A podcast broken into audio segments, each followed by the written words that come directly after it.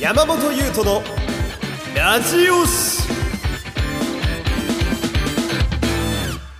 どうも皆様こんにちは。ディープな視点で熱くエモーショナルに推しコンテンツを語る推し語りトークプログラム山本優斗のラジオシお相手はポッドキャスター山本優斗です。よろしくお願いします。さあ今回は日朝の回でございます。12月といえばですねニチアサ、まあ、日曜の朝にやっている仮面ライダーとかスーパー戦隊とかプリキュアをやっている時間、まあ、あれをニチアサと、え界隈では呼んだりするんですけれどもこのニチアサ民にとってはですね、えおなじみの冬映画の季節でございます。で今回はですねその中でも、え大傑作の平成ジェネレーションズシリーズのお話をしていこうかなと思います。で今回はですね、えー、まあ普段日朝を見ていて、えー、特撮が好きだよという方はもちろん、ね、普段あんまり仮面ライダーとか見ないんだよなという方にもですね分かるように、えー、おすすめさせていただこうかなと思いますので、まあ、最後まで楽しんでいっていただければなと思います。というわけで、えー、もう早速やっていこうと思うんですけれども、えー、まずこのいきなり名前が出てきた平成ジェネレーションズってなんやねんっていうところから喋、えー、っていこうかなと思うんですけれども、えー、この平成ジェネレーションズシリーズとは、えー、平成2期ライダーの終わりに生まれた映画たちのことでございます。えー、平成2期ってなんだよっていうね、えー、ここからツッコミが入りそうなんですけれども、えー、まあこれはですね割とファンの中で呼ばれている名前だったりもするんですけれども、えー、仮面ライダーの中でも、えー、昭和ライダー平成ライダー令和ライダーっていうのがいるんですけれどもまあ年号のままですねやってた年代がそのままついてる感じなんですけれども、えー、平成ライダーはですね、え1期と、え2期と呼ばれることがちょこちょこありましてで私は、えーと、今年で31歳なんですけれども私と同じぐらいの年代の方だと本当に、えー、子供時代に見ていた仮面ライダー、まあ、こちらはおおむね平成1期にあたります、まあ、クーガとかアギトとか龍騎とかファイズとかブレイドとかあの辺が平成1期ライダー、うん、で一方でもう少しお若い方々、うんまあ、今20代ぐらいの方かな、うん、だとえー、子供の頃に見ていたのは多分平成2期ライダーじゃないかなと思いますね。えー、ダブル、オーズ、えー、フォーゼ、ウィザード、鎧武あたりのライダーが、まあ、平成2期ライダーとか呼ばれたりするんですけれども、えー、今回紹介する、えー、平成ジェネレーションズシリーズはその平成2期ライダーの最後の方に、えー、作られた映画シリーズでございます。まあ、ライダーで具体的に言うなら、え、エグゼイドから、え、ジオウあたりに作られた、え、仮面ライダーの映画でございますね。うん。でシリーズは、え、全部で3つございましてそれぞれタイトルがですね、え、1作目の「平成ジェネレーションズ」えー、そして2作目「平成ジェネレーションズファイナル」で3作目「平成ジェネレーションズフォーエバーと」えー、続く感じでございます。もうツッコミを入れたくなるんですけれども。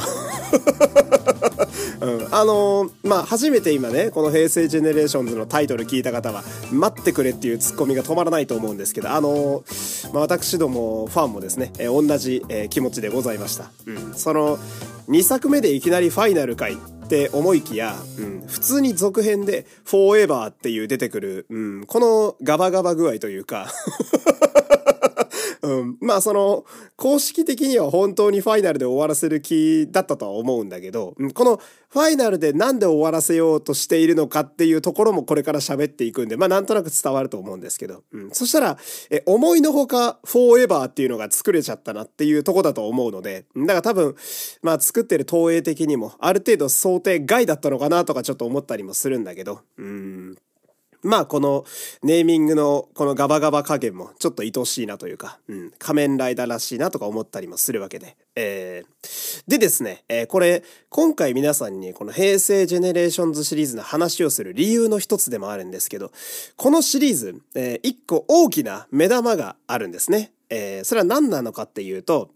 えー、過去の仮面ライダーの主人公たちがオリジナルのキャストで登場して、え、彼らのその後の戦いや、え、現役の、まあ、後輩ライダーたちですね、え、との共闘が描かれるという、え、これが大きな目玉でございます。うんでですね、えー、まあ、このラジオのリスナーだと、私より人生の先輩の皆様もたくさんいらっしゃいますよ。うん、そんな方々からすると、いやいや、待てと。うん、その、特撮に疎いからと、方とかからね、すると、いや、仮面ライダー同士の共闘なんて、そもそも昭和から何度もやってるじゃないかっていうね、えー、ツッコミは皆さんしたいと思うと思うんですけど、うん、この、えー、平成ジェネレーションズの何が違うかっていうと、まあ、これ素晴らしい点の一つなんですけど、あの爆売れしていった俳優たち。うん。まあ、要は、もう国民的俳優とか呼ばれちゃってる方々いらっしゃるじゃないですか。ほんと誰でも知ってるみたいな。適当にドラマつけたら主演やってるぐらいのレベルの俳優さんたち。うん。もう、ちゃんと仮面ライダーに、あの、本人役としてカムバックさせているというところ。え、これが素晴らしいところなんですよ。平成ジェネレーションズの。えー、まあ、要はその、まあファンからすると、まあかつてこう胸を熱くさせて、うん、一年間こう地球を守ってきてくれたヒーローたちが再びご本人としてこうスクリーンに並ぶという、えー、これはですね、や見るだけで、うん、大げさに言うならやっぱ涙が出るぐらい嬉しくなりますし、うん、で、ちょっとメタ的な視点で見てみると、やっぱカムバックするその、いわゆるレジェンドライダーになった俳優たちっていうのは、まあ、大なり小なり、やっぱ仮面ライダーの後に仕事が増えていたりするので、要は俳優としての経験値がすごい増えまくってるわけですよ。うん。ってことは、当然お芝居が上手いので、うん、めちゃめちゃ見応えがあるし、またこう、頼もしく感じるというか、うん。やっぱセリフの一つ一つだったり、あと間の使い方だったり、うん、もう本当に背中が随分大きくなったな、この人ってちょっと思えちゃうというか、やや親心みたいなものも、こう感じつつ、うん、熱く、かっこよく、うん、そして頼れる先輩になったライダーたちが、えー、カムバックしてくれるという。まあ、これが平成ジェネレーションズの楽しみでございまして。うん。で、あのー、まあ、今俳優さんの話ばっかしてるんだけど、これストーリーとしてもですね、結構熱いものがありまして、まあ、何かと言いますと、その、この平成ジェネレーションズシリーズは、あの、基本的にはあんまりパラレルの設定ではないんですよ。うん、要は、あの、テレビシリーズの、えー、最終回のその後みたいな、本編と地続きの設定で、あの、描いてくれるので、要は、えー、レジェンド仮面ライダーたちのその後もですね、この映画の中では結構描かれていたりするんですよ。うん。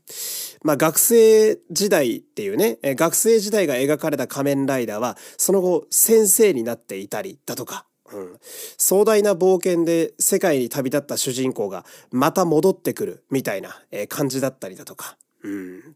あとは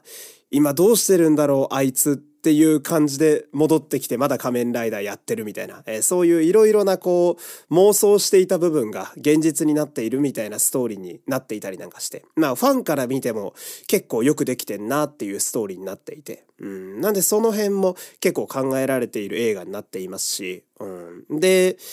まあ地続きのストーリーっていうことはそのレジェンドの先輩たちにもやっぱ映画の中では描かれる話がちゃんとあるわけで、うん、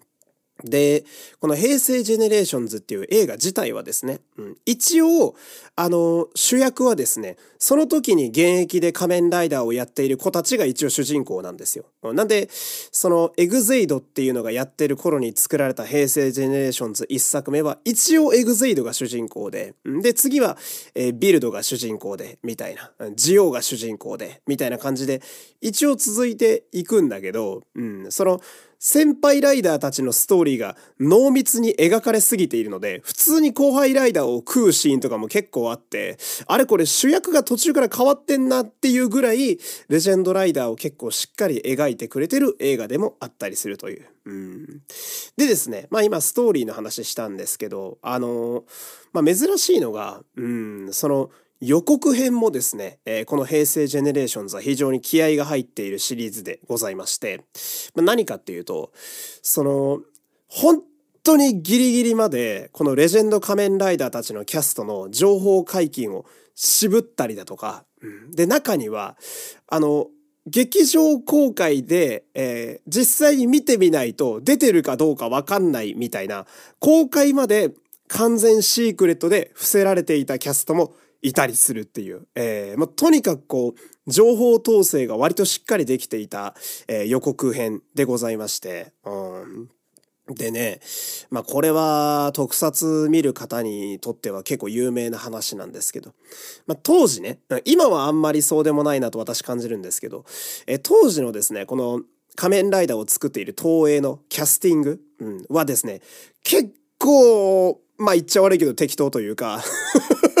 いや、適当に選んでるわけではなくって、あの、まあそういうわけではないんだけど、めちゃめちゃ雑な部分があって、うん、まあ空いてる人、空いてるからここで入れとくかぐらいの、えー、勢いで作ってたりっていうのが、まあ正直ファンにも割と伝わってた部分はあったんだけど、うん、だけど、この、えー、今回紹介する平成ジェネレーションズシリーズは、すげえちゃんとスケジュール練って、ちゃんと呼べてんなってっていう部分がすごい伝わってくるので、うん。まあ要はその、それを踏まえると、この平成ジェネレーションズは、まあストーリーも、えー、キャストも、えー、そして予告編の宣伝も、うん、いつものこう、東映とは一味違ってる部分がありまして、うん、まあ要は、ファン的に見てもちょっとこう、制作の本気具合を伺えるという、うん、なんか、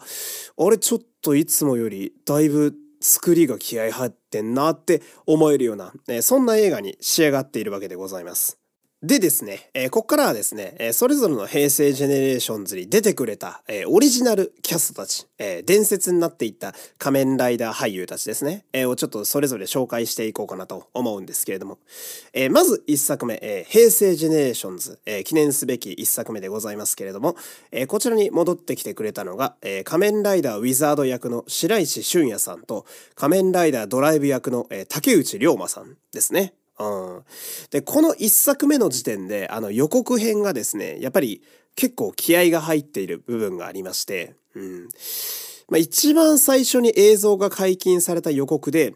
変身ベルトをあの手元で操作しているっていうカットがわざと映ってたんですよ。うん、これ憎らしいのが、あの首から上は見えないようになっていて、うん、だけどこう、手の部分だけちょっと映ってるみたいな。うん。これくしくもね、あの今言ったウィザードとドライブっていうライダーは結構手元が印象的な仮面ライダーなんですよ。お二人とも。うん。ウィザードはね、指輪をはめて変身するんだけど、やっぱ指輪っていう以上は手の部分はすごく見る部分になりますし。うん。で、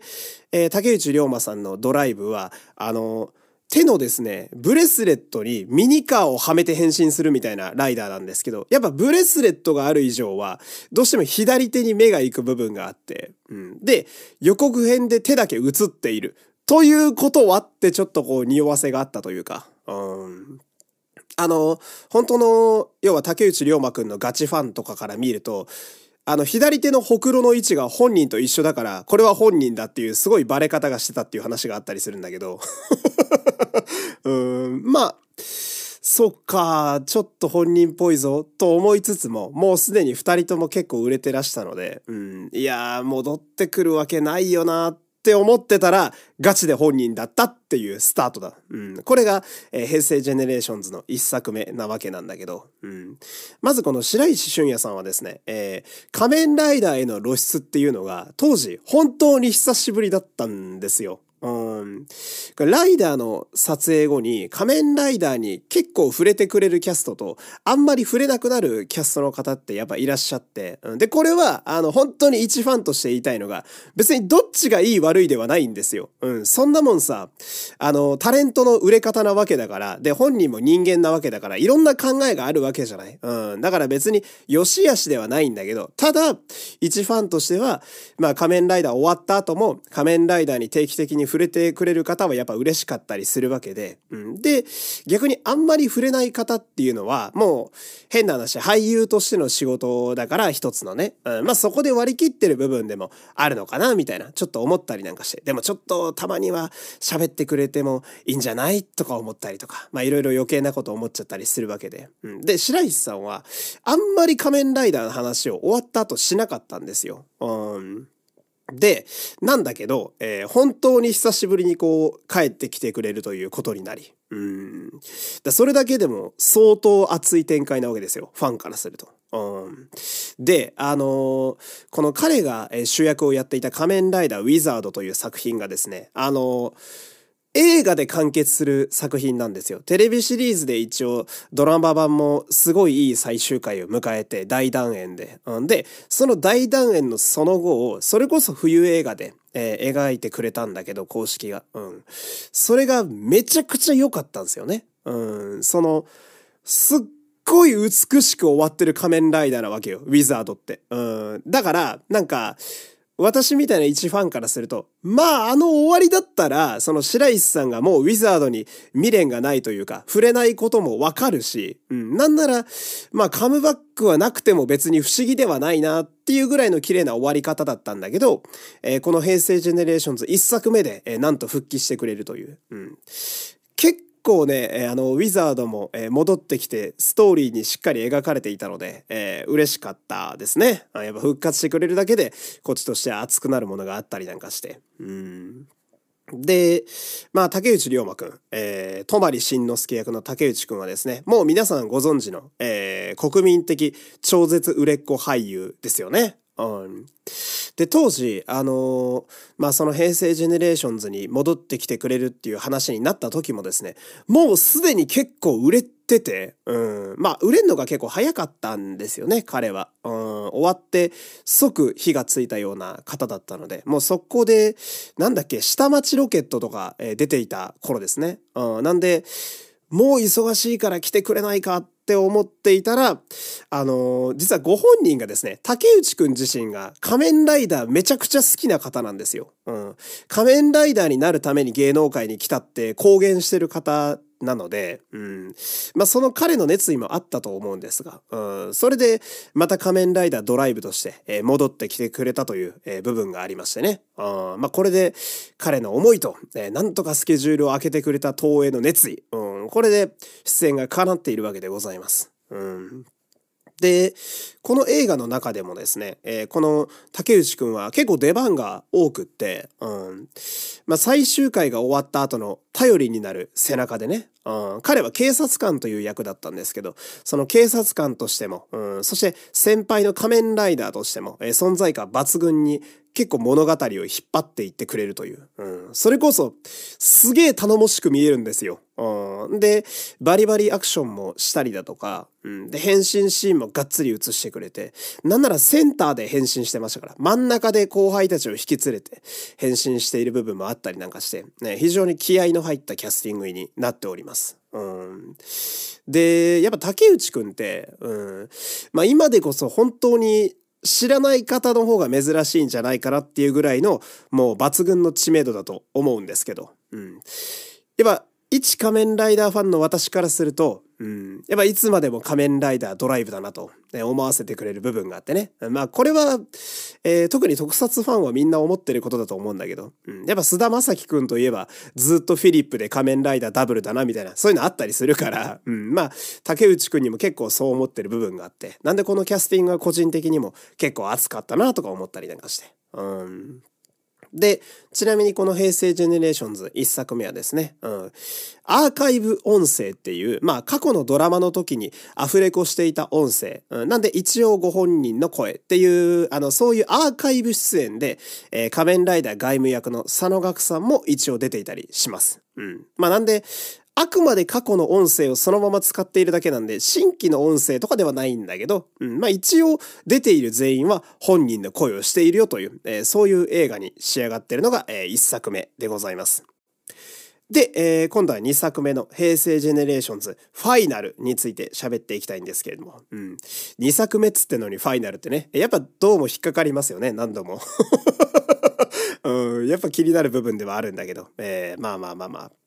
えー、ここで帰ってきてくれた、えー、キャスターはですね、えー、仮面ライダー大津役の渡辺修さん、えー、そしてその相方の怪人を演じていたアンク役の三浦良介さん、えー、そして、えー、仮面ライダーフォーゼ役の福士蒼太さん、えー、そして仮面ライダー外務役の佐野岳さん、えー、で仮面ライダーゴースト役の西目俊さんでございます。うん。いきなり大所帯なんですね。うん、ポイントとしては、えー、まあ今まで仮面ライダーのオリジナルキャストだけ出てきてくれるのかなと思いきや、うん。この映画に関しては、えー、三浦良介さんという、えー、まあ本編ではほぼ主人公だったので、仮面ライダーオーズという作品では、うん、まあ出るだろうなという感じではあるんですけれども、うん、まあ怪人役だった彼も一緒に出てきてくれたりなんかして、うん、で、他にもその、脇を固めるキャストの、えー、オリジナル出演とかも結構叶っていたりなんかして、うん、キャスト欄がとんでもない長さになっていたっていうのが、えー、すごい印象的な映画。これが平成ジェネレーションズファイナルだったりします。うん。でですね、えー、まあこの、えー、ファイナルもですね、また予告編が結構気合が入っておりまして、うん。確かね、あのー、仮面ライダービルドかエグゼイドのなんかイベントかなんかの中で公式予告が解禁になったんですよ。うん。で、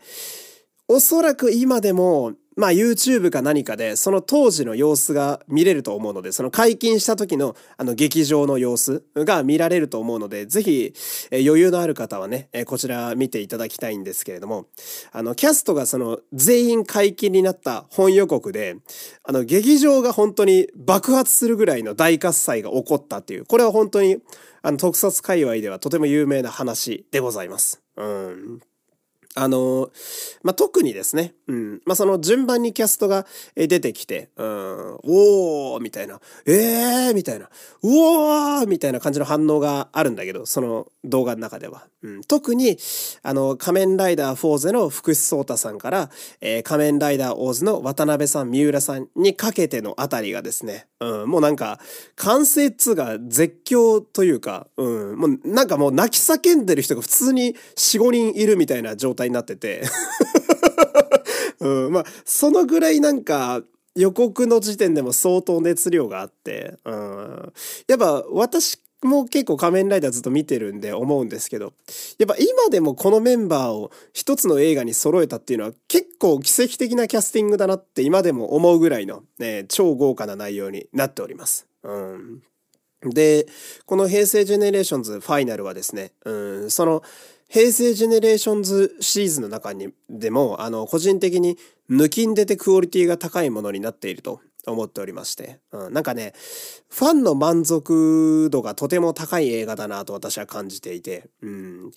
まあ、レジェンド仮面ライダーたちと、そして現役の仮面ライダーたちとが、えしっかりセリフで掛け合う。なんなら名前を呼んでくれるライダーがいたりだとか、うん。で、他にも、本編から、えストーリーが特にこの話は地続きで描かれていたので、その地続きの頼りになる先輩になった状態で助けに来てくれるヒーローっていう熱い展開を何度もやってくれるし、うん、で、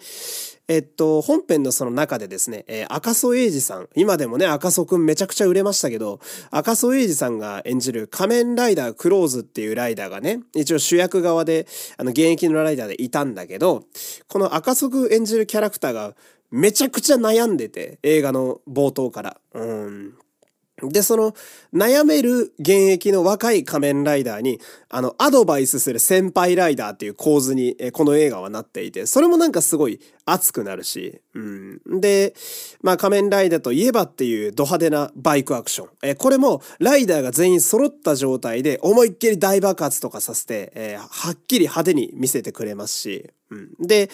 敵も、えー、っと、まあ、いわゆる再生怪人っていう昔戦ったけど、なんやかんやで復活したよみたいな怪人がこの映画でいっぱい出てくるんだけど、その怪人も、あの、適当に選ばれてるんじゃなくて、かつてその、先輩ライダーたちがドラマ版のの時に、あの、戦った因縁のある相手をちゃんと選んでたりするんですよ。うん。まあ、オーズで言うなら、あの、全員グリードっていうね、えー、敵の幹部だったりしたりとか、で、フォーゼで言うなら、ゾディアーツっていう、うん、まあそれも敵の幹部のうちの一人だったりするんだけど、ちゃんと関連のある相手を選んで、戦わせたりなんかして、うん、なんで、そのかつて戦った強敵と今一度戦う、えー、過去の先輩ライダーみたいな、えー、構図も何度も描かりだとか、描かれたりだとか、うん、まあ要はその、ファンが欲しいものを全部詰め込んだような内容になってて、この映画。ファイナルは特に。うん。なんで、まあ、あまりにもちょっと需要に応えすぎてるので、ファンの。うん。あの、公式の同人誌とか呼ばれてたりします。うん、その、まずスマブラみたいな、うん、その、ファンが欲しがってるもん、全部、あの、ぶち込んで、うん、で、一番いい形で出してくれてるみたいな。うん。あまりにもファンが欲しいもん出してくるから、え、こんなにしっかりファンサービスする感じだったっけ？仮面ライダーってって思わせてくれるぐらい。うん。でもそのぐらいすごくいい映画になっていて、うん。さっき挙げたヒーローたち、を一回でも見たことある方なら、とても満足できるんじゃないかなという、えー、そんな内容になっております。えーで、まあ、えー、それぞれの、えー、キャラクターを見ていくと、まず、オーズの、えー、コンビ、えー、仮面ライダーオーズの渡辺修さんとアンクの、えー、三浦良介さん。えー、このお二人はですね、二人揃うのが、ね、当時本当に久しぶりだったんですよ。うん。で、まあ、主人公の渡辺修さんが演じる日野英二という青年の横にいる怪人、えー、アンク、三浦良介さんっていう構図がですね、その当時ドラマ版の時でももう決定というか、えー、このコンビだよなっていう組み合わせだったんですけど、うん。まあ、この映画を見るとやっぱりその英二という主人公の横にはこのアンクという相棒なんだよなっって思わせてくれる。そんな内容になっていて。うん。なんだけど、まあこれはオーズ見た人だったらわかると思うんですけど、この怪人のアンクって結構曰く付きのキャラで、うん。あれ、本編でも劇場版でもまあ変な話、一回死んでしまってるキャラクターなんですよね。うん。なのに、あれ、この映画でなんか生き返ってんなっていうツッコミがやっぱりオーズファンから、私からもそうだったんだけど、入っちゃうんだけど、そこの理由も、まああの結構しっかりとこう、拾いながら、うん、まあこのアンク復活という一つのイベントを描いてくれていたりなんかして、うん。で、このオーズのお二人は、この映画だと中盤から特に出番が多くって、うん、で、一応、この映画、そのタイトル的には、ビルドエグゼイドっていう、まあ一応ね、メインが、えー、その当時、えー、現役でやってたビルド、犬飼貴丈くん。まあ彼もめっちゃ売れましたよね。うん犬飼くんと、その飯島寛騎くんのエグゼイドが一応主役だよっていう映画なのに、中盤からもう完全にオーズの話じゃんっていうぐらい、あの、しっかり描かれていて。うん、の、オーズが主役だなっていうぐらいのストーリーに途中からなっていて。うん。まあだけど、そのぐらいしっかり描かれているという、ね、そういう映画になってまして。あで、えー、次が仮面ライダーフォーゼの福士蒼太さんですね。うん、まあ彼も本当に言わずと知れた爆売れ俳優じゃないですか。うん、で、あのー、もうファイナルの頃っていうのは、そのこの映画のね、平成ジェネレーションズファイナルの頃っていうのは、もうね、めちゃくちゃに売れてたんですよ。うん。それ言うまでもないぐらい。福士蒼太なんて誰でも知ってんじゃんっていうぐらいの、あの、爆売れっぷりだったのね、絶対に戻ってくるわけないっていう、そのスケジュールが開けられないって意味でよ。うん。福士くんが別にフォーゼが嫌いとかって意味じゃなくて、絶対戻れるわけないってファンは全員思ってたんだけど、うん。なんだけど、あの、ほんと奇跡的に戻ってきてくれて、うん。なんで仮面ライダーフォーゼがもう一回映画でご本人で見れるっていう奇跡が一個ね、うん、実現してるわけなんだけど、うん。で、私の個人的には、このフォーゼの福士くんが、このファイナルのメンバーでは一番びっくりしたので、うん、もう二度と見れないだろうなって思ってたので、まあ一番やっぱその予告解禁の時に声が出たというか、うん、あの路上で叫んで本当に不審者になってしまったっていう、まあ、それだけ本当ね申し訳ないなっていう思いが今でもあるんだけど、うん。で、あのー、まあ彼はですね、えー、その福士蒼太さんが演じていた、えー、えー、木更木源太郎というキャラクターはですね、うん、本編では高校生だったんですよ。うん、まあ学園ものなんですよね、フォーゼって。うん、で、その後映画で、あの、先生になるストーリーが描かれて、うん。で、その映画の後の話が今回のファイナルだから、要は、あの、この映画でも先生として登場するわけですよ。うん。で、あの、母校の先生をやりながら、みたいな、今でも熱く仮面ライダーとして活動しているという、その、その後の展開がしっかり描かれていて、うん。で、私はこの、福士くんのアフレコが本当に大好きで、うん。めちゃくちゃアフレコ熱くてうまいんですよ、彼。ああの、フォーゼって必殺技をめっちゃ叫ぶライダーなんですけど、ライダー超銀がフィニッシュみたいな、そ必殺技をめっちゃ叫ぶ熱いヒーローっていうのをドストレートにやってくれるんで大好きで、うん、そのアフレコが聞けるという意味でもね、うん、まあ、すごくこう貴重な映画だったりしますね。うん、で、え次に仮面ライダー外務役の佐野岳さんなんですけど、まあ、佐野岳さんはあのー、さっき言ったようにですね、えー、一作目だとアーカイブの音声でしか出てないわけですよ。うん、で、このリベンジなんじゃないかなっていうぐらいの当番になっていて、うん、で、今回のその、えー、佐野岳さんはですね、あのー本編だと、あの、ドラマ版だと、最終回で神様になるっていう主人公なんですよ。まあ、これはもう見てくださいとしか言えない まあ結構ファンタジーな話なんで仮面ライダーガイムって。うん。最終回でめっちゃ神様になって、あの、別の世界を作り出してそこに移住するっていうとんでもないラストを迎えるライダーなんだけど、うん。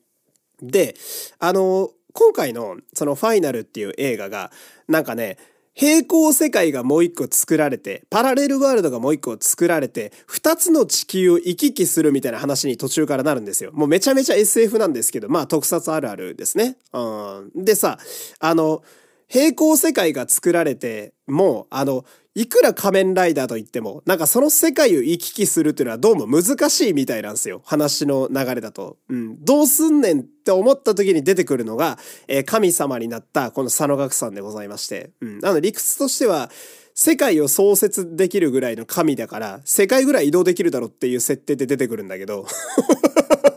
うん、まあ結構便利な感じで出てくるというね。うん。で、私の個人的に一番好きな仮面ライダーシリーズが、この仮面ライダー外務なんですよ。なんで、あの、久々に、えー、本人の、えー、佐野岳くん、うん、が見られたのは、まあ非常に嬉しかった。うん。で、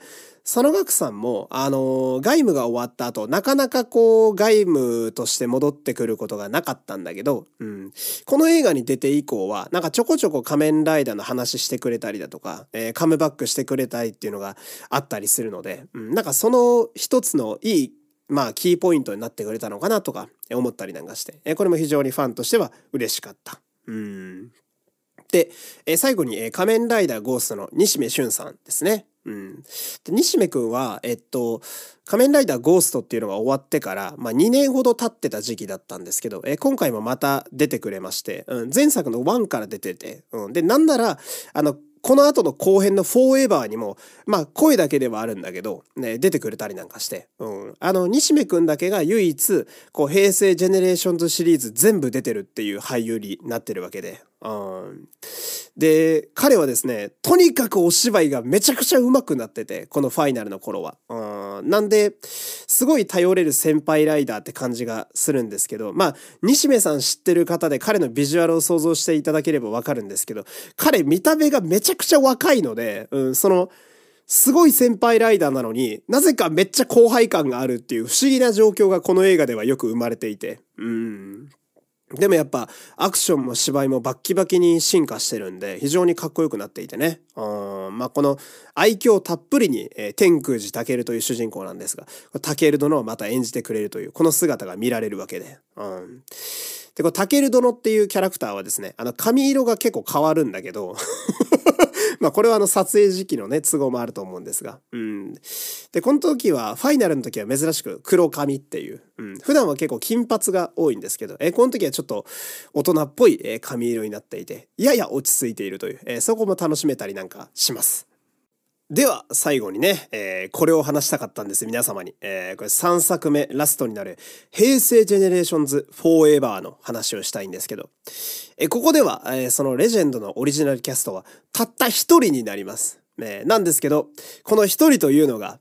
えー、仮面ライダー電王、野上良太郎役の佐藤健さんですね。うん。これなかなかすごいと思うんですよ。どうですか？普段仮面ライダー見ない方も。佐藤健ってなりません？うん。俺はめちゃくちゃ未だになるんだけど。うん。未だにそのキャスト欄にやっぱ佐藤健ってこの時代、だいたいこれ2018年ぐらいなんですけど、うん、に、えー、仮面ライダーの映画に佐藤健って書いてあることが未だに信じられないぐらいには、超絶奇跡のキャスティングだと私は思っているんだけれども。うんで、まあ、えっと、中身の話をすると、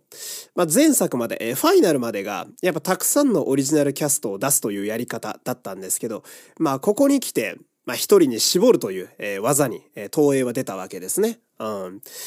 まあ、確かに、あの、もうめっちゃ売れてる佐藤健さんを出すには、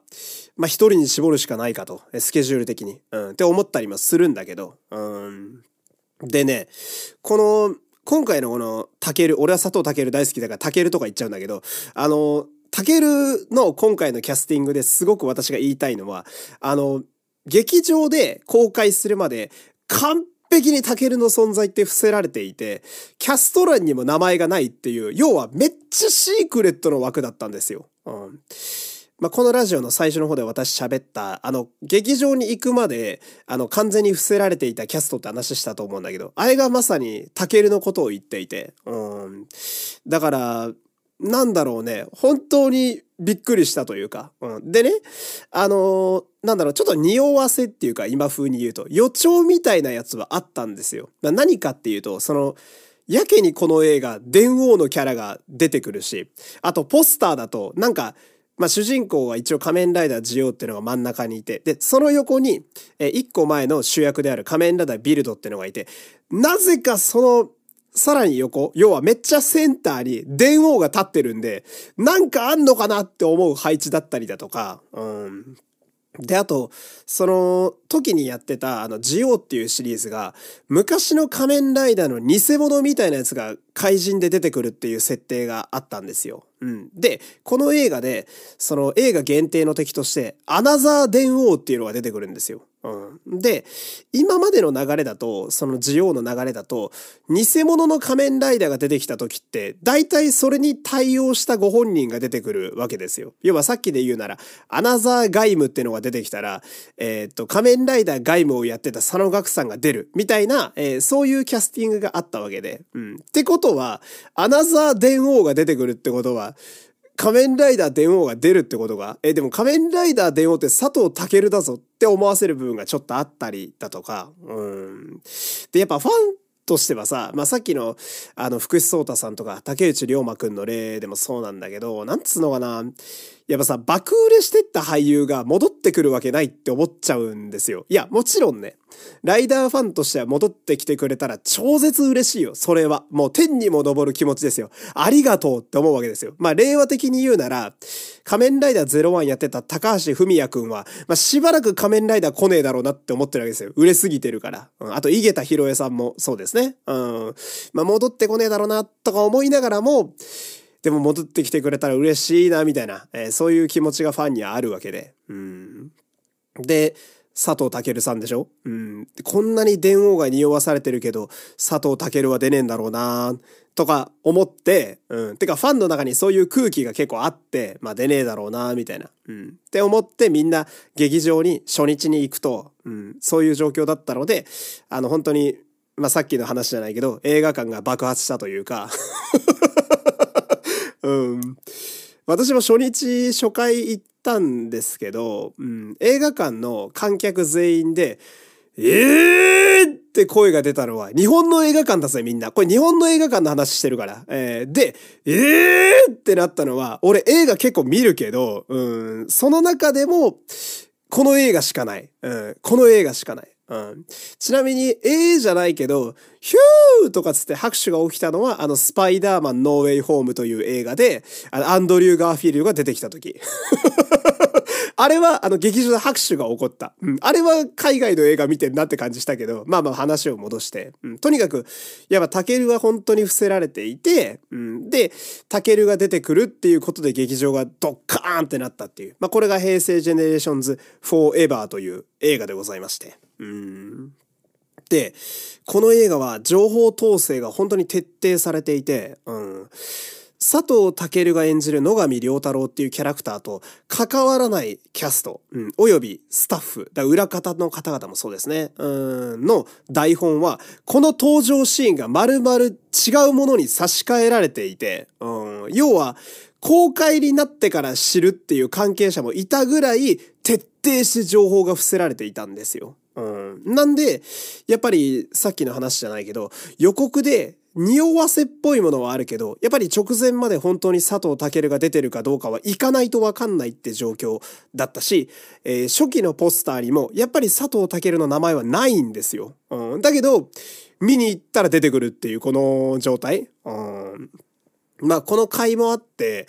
やっぱファンは大歓喜ですよね。で、私も本当に電王が大好きなので、うん、電王ってめちゃくちゃ面白いから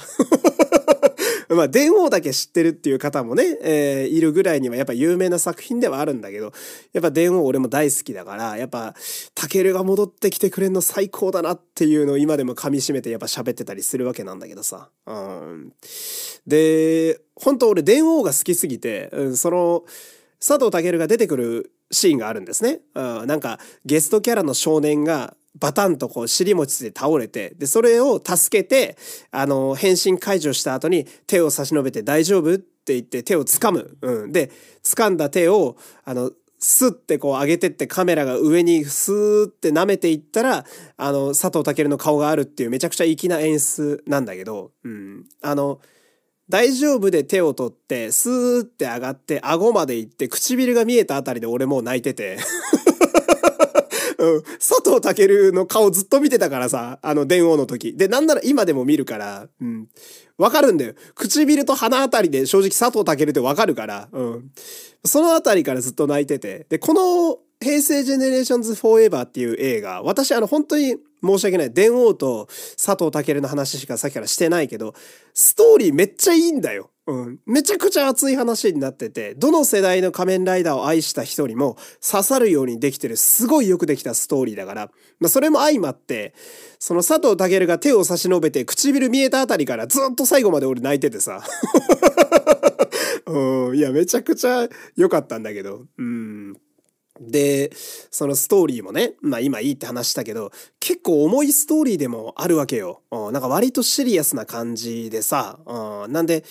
特にこう、佐藤健くんが演じる、その野上良太郎仮面ライダー電王が出てきてくれるまで、ちょっと暗い雰囲気なんですよ。うん、で、主人公側もさ、まあ、仮面ライダー側もさ、結構負けてるというか、うん、どうすればいいんだろうっていう停滞感がもやもやっとしていた時期で、うん、なんで、そこにスーパーサプライズで佐藤健という爆弾がドンって出てくるわけだから、うん、そっからこう、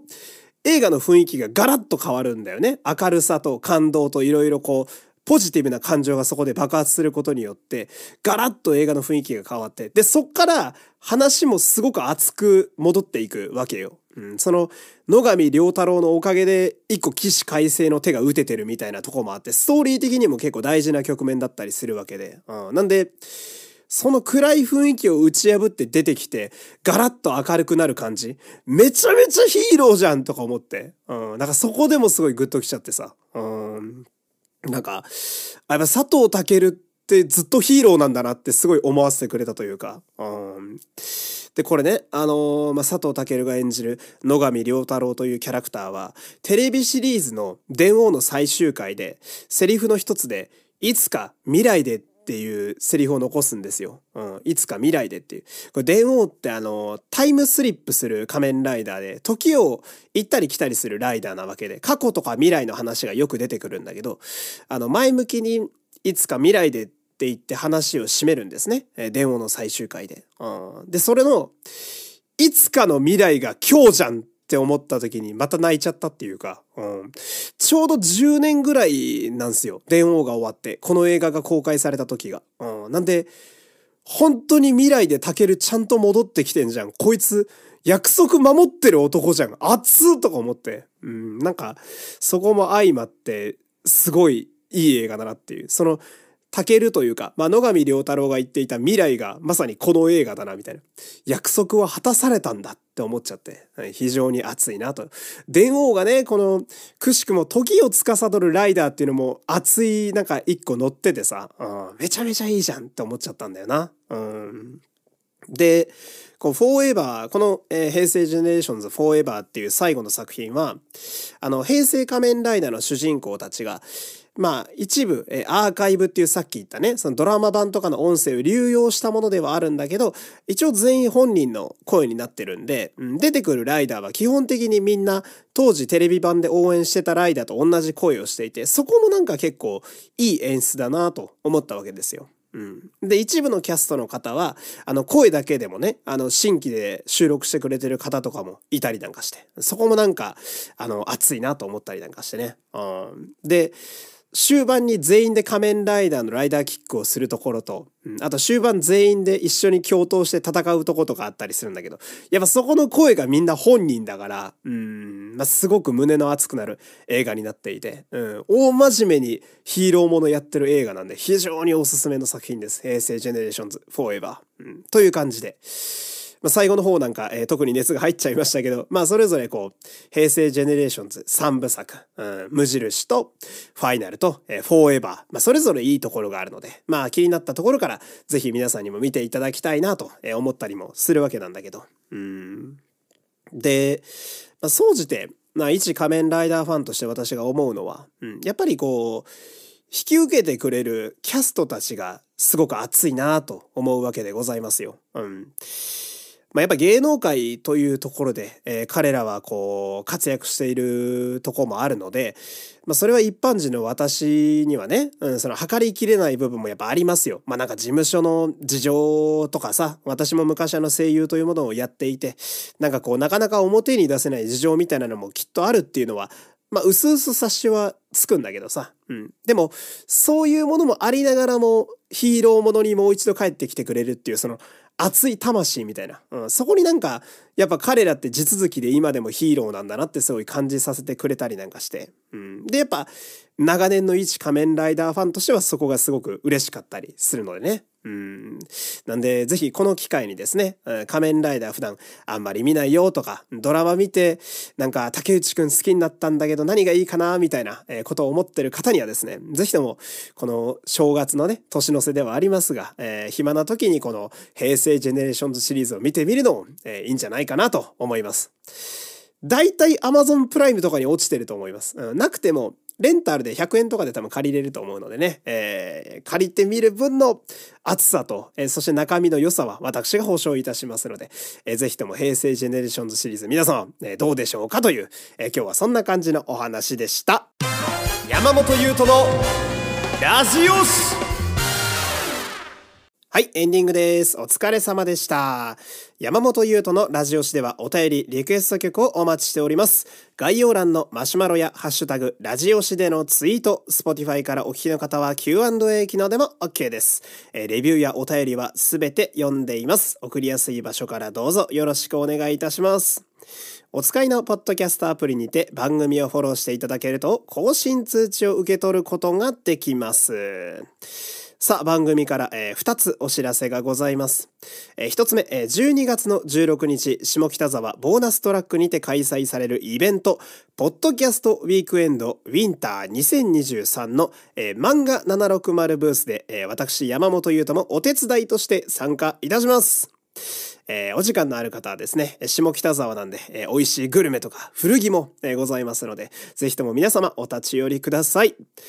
えそしてもう一つ、えー、ポッドキャスト界の賞レースである第5回ジャパンポッドキャストアワードのリスナー投票がスタートしております。で、このね、えー、番組の概要欄に、えー、投票ページを載せておりますので、これ山本優斗のラジオ支援の熱い投票を皆様、えー、お待ちしております、えこちらもよろしくお願いいたします。というわけで、え久しぶりにがっつり平成仮面ライダーを語った回なんですけれどもね、えまだまだ話足りないですよ、正直。いや、めちゃくちゃいい映画なんですよ。この平成ジェネレーションズシリーズって。うん。暇さえあれば見ちゃうし。うん。やっぱ、レジェンドライダーたちが俳優として成長して戻ってきて、えー、その状態で見せてくれる変身ポーズが、まあ良くて、うん、本当に